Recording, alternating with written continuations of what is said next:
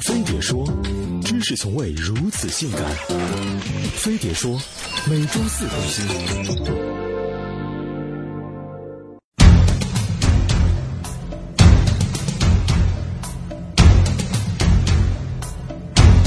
恒河牌印度神油，造就钢铁男人，从此天天打硬仗。微信朋友圈自诞生以来，常年被四大党派刷屏，从没错过我的代购党，每年在手，天下无丑的自拍党，动不动就告诉你九十九条人生幸福秘诀的鸡汤党，还有七大姑八大姨组成的朋友圈第一大党派养生党。他们每天给眼里各种养生文章，而其中百分之八十都和补肾有关。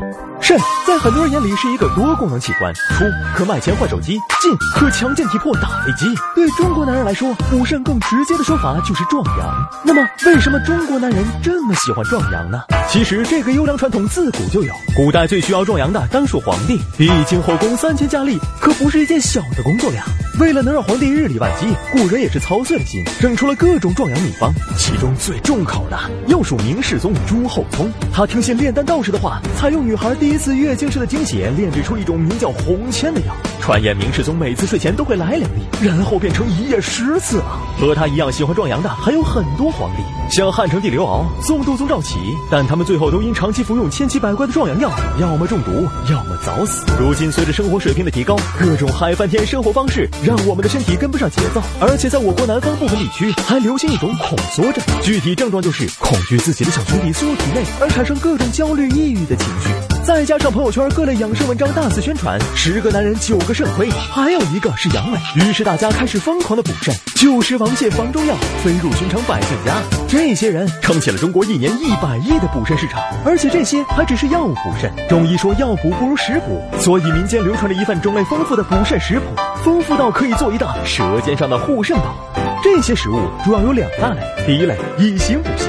比如泥鳅、穿山甲，因为它们善于钻，所以人们就觉得吃了它们自己也能成为金刚钻。有一阵儿，美国西海岸的象牙蚌曾一度热销中国，就是因为它的长相，你懂的。之前那东西在当地一磅只能卖个十几美元，后来受到中国人追捧后，价格一下翻了十几倍。当地有些人甚至辞了工作，专职取捞棒，也算是为中国重启贡献一份微薄之力。第二类，吃啥补啥，狗鞭、牛鞭、猪鞭、羊鞭、虎鞭，总之一切以鞭为后缀的东西都是大。怪不得那么多人喜欢小皮鞭，原来这才是正确用法。这样补的结果是什么呢？做了八十三天皇帝的袁世凯用生命告诉了我。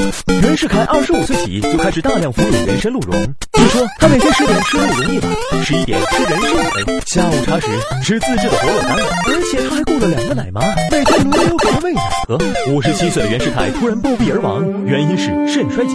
有人说他是被气死的，其实他是被自己给撞死的。俗话说，不无美恶，过则为灾。现在很多人盲目补肾，不是肾虚，是心虚。小补怡情，大补伤身，强补只能灰飞烟灭了。别补到最后，没有他好我也好，补成了他和隔壁老王好了。我知道我不行，装狠心，我太自以为。我知道我有病，装没病。